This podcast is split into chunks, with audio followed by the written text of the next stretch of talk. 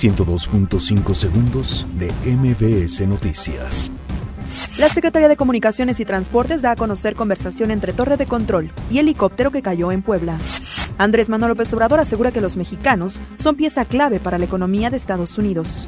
Gobierno federal informa que este año entrará en funciones la línea 3 del tren ligero de Guadalajara. Vicente Fox pide a López Obrador legalizar todas las drogas para reducir violencia.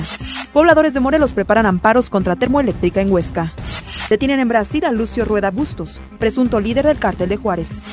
Tribunal Supremo de Alemania revisará caso de venta ilegal de fusiles a México. Donald Trump afirma que su ex abogado Michael Cohen mintió mucho.